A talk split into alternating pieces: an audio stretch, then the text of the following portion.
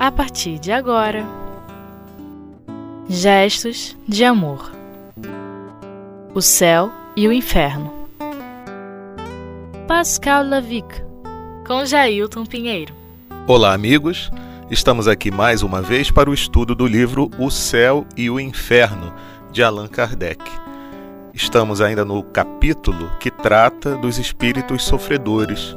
E Kardec traz para nós mais um caso que se torna um exemplo de vida após a morte, né, de como é a situação de um determinado espírito após deixar o corpo físico e que serve de advertência para todos nós.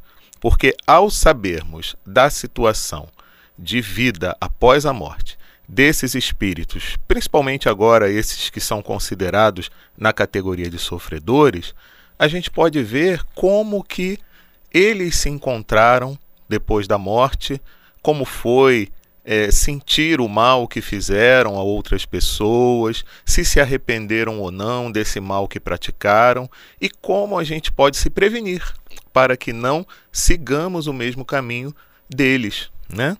Ou até mesmo de uma forma nós podemos utilizar esses estudos para auxiliar outros companheiros que de repente já podem ter um germen ali de bondade dentro de si e já comecem a identificar, principalmente quando se derem conta da continuidade da vida após a morte e das consequências dos atos que cada um pratica, que não vai ficar sem punição, né, sem uma consequência, melhor falando.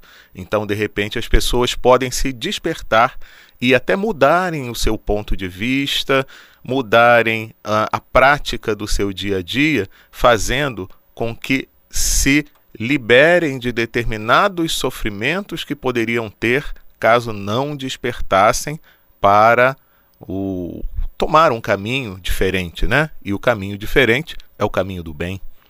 E em Havre, em 9 de agosto de 19, 1863, desculpem, Pascal Lavic, que é o espírito que estamos estudando hoje, ele veio comunicar-se espontaneamente sem que o médium o tivesse conhecido quando vivo, mesmo de nome.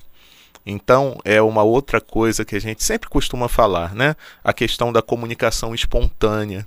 Então, não é necessário que eu, em toda a comunicação espiritual, eu direcione o atendimento para um espírito conhecido, fazendo a sua evocação.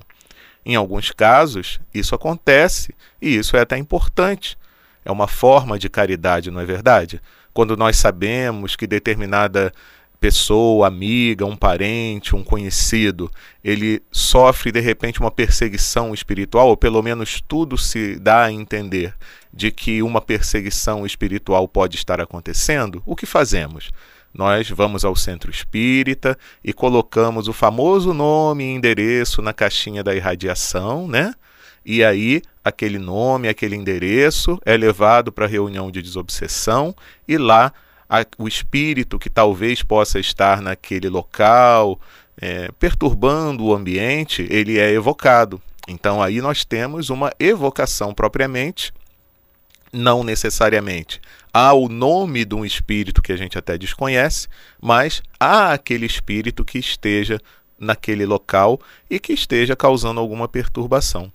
Mas nada é, também impede que numa reunião desse tipo de atendimento aos desencarnados, um espírito seja encaminhado pela direção espiritual dos trabalhos e que nós não, não conheçamos e nem esteja ligado a nenhum conhecido nosso, né? Mas o dirigente espiritual dos trabalhos sabe da necessidade de atendimento àquele companheiro também, né? É como nós vemos em diversas das obras psicografadas, principalmente por Chico Xavier e Divaldo Franco, né? Quando nós temos a oportunidade de mergulhar nesse conhecimento do ambiente espiritual que nos envolve, e principalmente citando aqui André Luiz e Manuel Filomeno de Miranda, eles nos apresentam essas reuniões de atendimento espiritual vistas pelo plano espiritual. E quantos atendimentos são proporcionados para espíritos que não são conhecidos dos médiums que ali se encontram, né? E é o caso, e foi o caso desse que nós estamos estudando, Pascal Lavic. E ele não era conhecido do médium e de nenhum dos assistentes da reunião, deu a seguinte comunicação: Creio na bondade de Deus, que aceitará por misericórdia o meu pobre espírito. Eu sofri, sofri muito, e meu corpo morreu no mar. Meu espírito esteve sempre ligado ao corpo e durante muito tempo permaneceu errante sobre as ondas. Aqui então ele já começa por dizer né, dessa ligação dele com o corpo. É, a questão de que muitos nós nos envolvemos, às vezes até inconscientemente, de dar um valor excessivo às coisas materiais. Aí, na hora da morte do corpo físico, o desligamento desse mesmo corpo físico fica difícil. O espírito fica muito ligado a esse corpo. E ele diz que morreu no mar e o espírito ficou ligado ao corpo, né? Então não se desligou de imediato. E aí ele continuaria dizendo uma nova frase: Deus. E aí vem uma observação. A comunicação foi interrompida no dia, foi interrompida. No dia seguinte, o espírito continuou. Aqui não diz por que, que a comunicação se interrompeu. Então, nós não temos acesso a essa informação. Por que da interrupção dessa comunicação? Só que diz que no dia seguinte o espírito continuou. E o interessante é que ele continuou completando a frase que ele começou no dia anterior com Deus, e aí, no dia posterior, aí seria então o dia 10 de agosto de 1863, ele continua. Então vamos emendar. Na frase do, do dia anterior começou Deus. Então, Deus teve a bondade de permitir que as preces daquele que, daqueles que eu deixei na terra me tirassem do estado de perturbação e de incerteza em que meu espírito estava mergulhado. Eles me aguardaram durante muito tempo e puderam encontrar o meu corpo. Agora ele repousa, e meu espírito, desligado, com desgosto vê as faltas cometidas. Consumada a prova, Deus julga com justiça e a sua bondade se estende sobre os arrependidos. Então, aqui, meus amigos, a gente vê uma situação muito comum, né? que é a, as preces, são as preces dos familiares, dos amigos, que sempre de alguma forma aliviam o sofrimento daqueles que se encontram num estado que não é muito bom, né, no plano espiritual. Por isso que a gente nunca deve deixar de dar esse tipo de atenção para aqueles que partiram. Quer aqueles que nós já tenhamos a certeza que podem se encontrar numa situação não muito boa em função da, da, do seu dia a dia, né, das práticas é, que ele tinha, no, que eles tinham no seu dia a dia, como também aqueles que nós temos incerteza, né? Aliás, até mesmo para aqueles bons, é necessário que nós oremos, meus amigos. A prece sempre vai ser útil. Então, mesmo para aqueles que nós temos certeza de que se encontram bem no plano espiritual, porque foram pessoas boas, tiveram práticas boas, nós também precisamos orar. Né? Então, é uma caridade que nós fazemos para com aqueles que se foram. E a gente vê que o corpo então foi encontrado. Né? Durante um tempo, o corpo ficou é, desaparecido no mar. Né? E, e é interessante que ele fala aqui sobre a questão de Deus, né? Que Deus julga com justiça e que a sua bondade se estende sobre os arrependidos. Nós vemos desde o início da, da comunicação de Pascal Lavic que ele se arrependeu do que fez, né? Então é uma coisa importante que a gente tenha em mente, né? Não, sim, não foi simplesmente o ato das preces dos familiares e dos amigos, mas isso ajuda, né? Isso com certeza ajuda na reflexão que o espírito vai ter sobre os atos que cometeu durante a vida, fora o sofrimento, né? Ficar ligado ao corpo durante um tempo, sem que você entreveja uma saída para aquela situação é um sofrimento muito grande. Mas a gente vê que Pascal Lavic, ele teve um arrependimento sincero quando ele percebeu que ele estava numa situação ruim em função dos atos que ele tinha praticado ao longo da sua existência. Agora nós vamos fazer um intervalo e daqui a pouquinho a gente retoma o nosso estudo.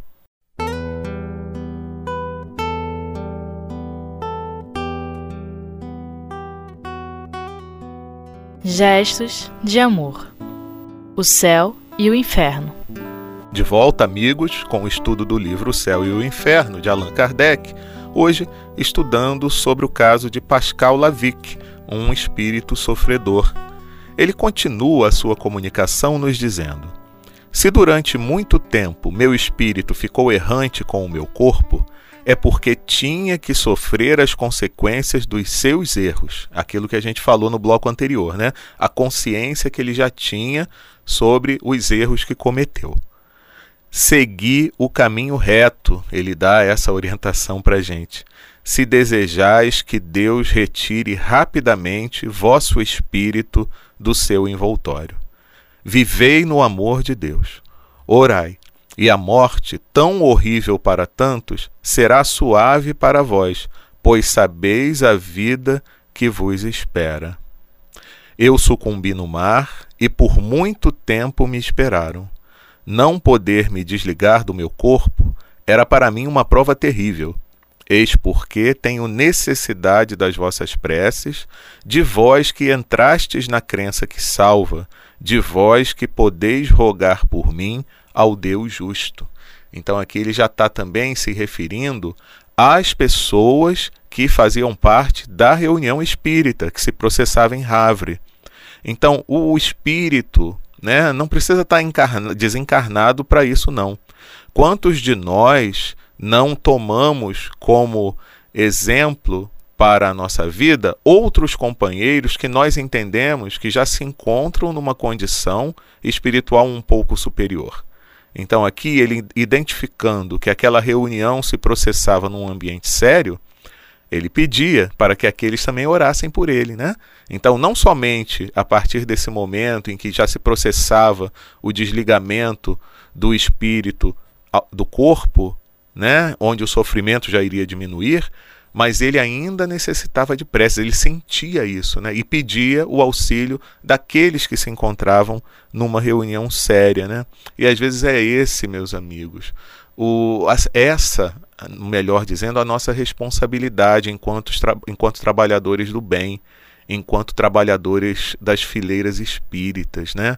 É procurar nos manter numa posição o máximo possível, lógico, né? Porque não somos espíritos tão evoluídos ainda assim, mas o máximo que pudermos, nos mantermos numa condição de pensamento, né, de vibração superior, porque é a partir daí que nós poderemos ser servir de referência até mesmo para alguns dos espíritos que são os dirigentes dessas tarefas, desses trabalhos, para que possamos ser pontos de apoio no auxílio a esses espíritos em sofrimento. Então, evidentemente que nós, em sabendo disso, vamos procurar nos manter o máximo possível num estado de elevação espiritual que seja possível aos nossos padrões evolutivos, evidentemente, né? Não dá para fazer nenhum milagre. E ele continua: Eu me arrependo e espero que ele se digne me perdoar. Foi no dia 6 de agosto que meu corpo foi encontrado. Eu era um pobre marinheiro e morri há muito tempo. Orai por mim.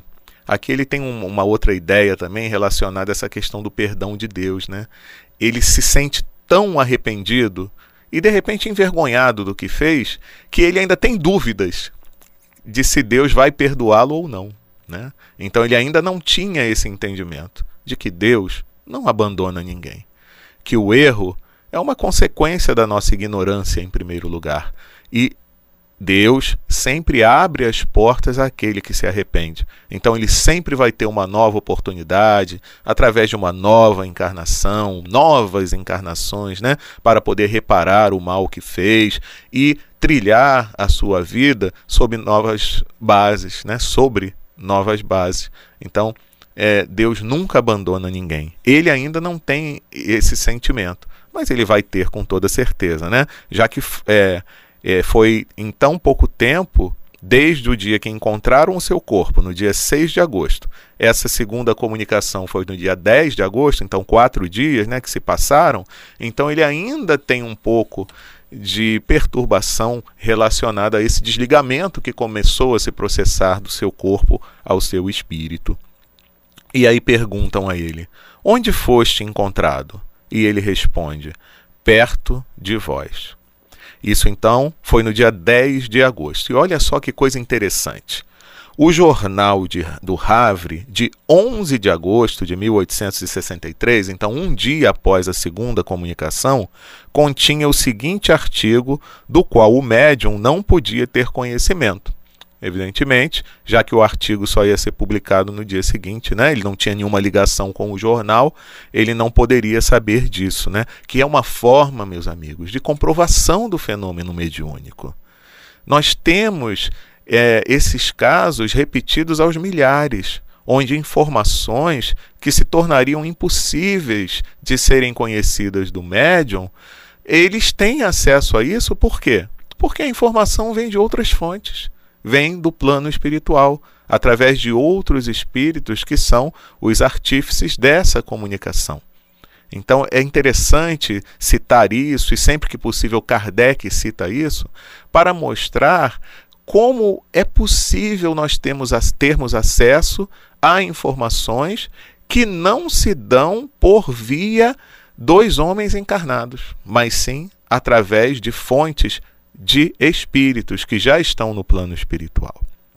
E aí o jornal dizia o seguinte: anunciamos que foi encontrado no dia 6 desse mês um resto de cadáver encalhado entre Bleville e La Hève.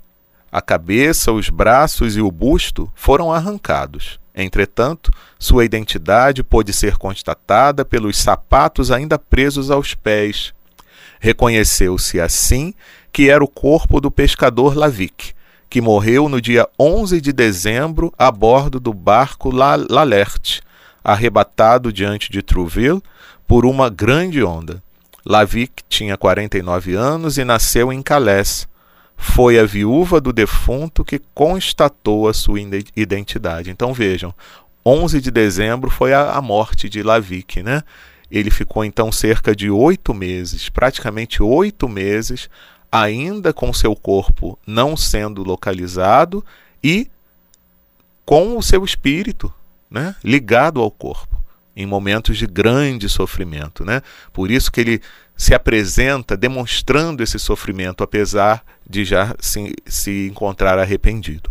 E no dia 12 de agosto, um dia após o relato do jornal, é como se falasse desse acontecimento no centro onde esse espírito havia se manifestado pela primeira vez, lá em Havre, ele se comunicou de novo espontaneamente. Então ele estava ali próximo, né, aos companheiros e o plano espiritual achou por bem que ele desse uma nova comunicação. E ele nos diz o seguinte: Sou realmente Pascal Lavic e tenho necessidade de vossas preces.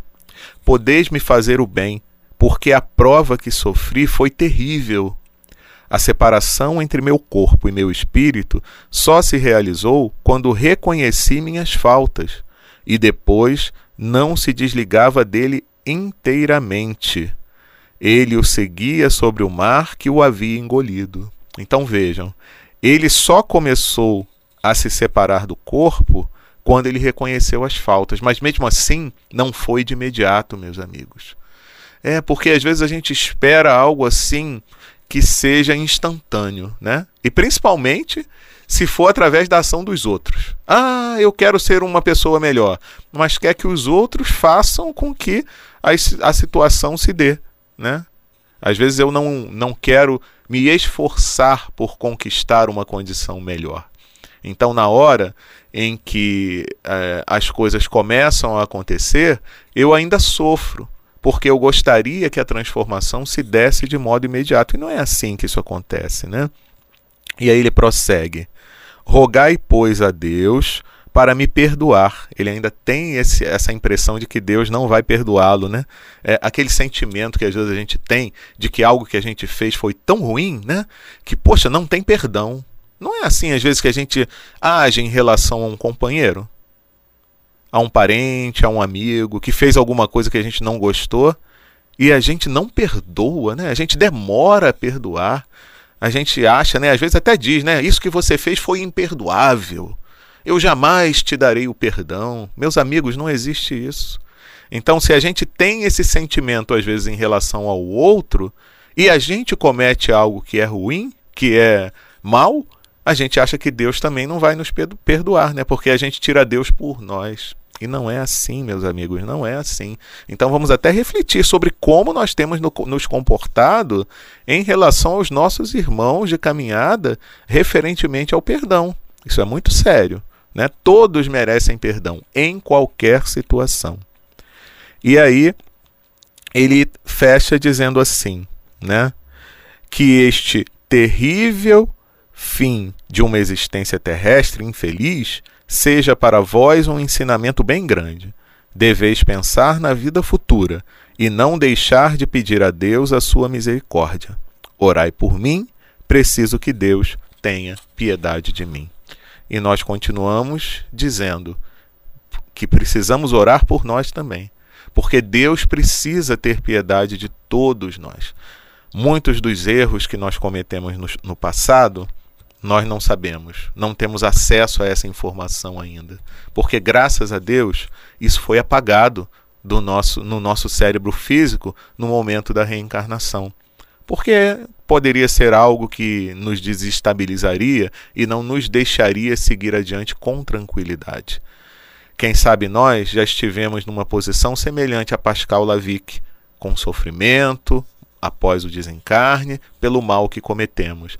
Mas Deus abriu as portas ao arrependido, que fomos nós também, e nos deu a oportunidade de seguirmos o caminho de outra maneira, com outras perspectivas, trilhando junto a outros companheiros também de erros de repente do passado e que agora igualmente junto conosco tem a oportunidade da reparação.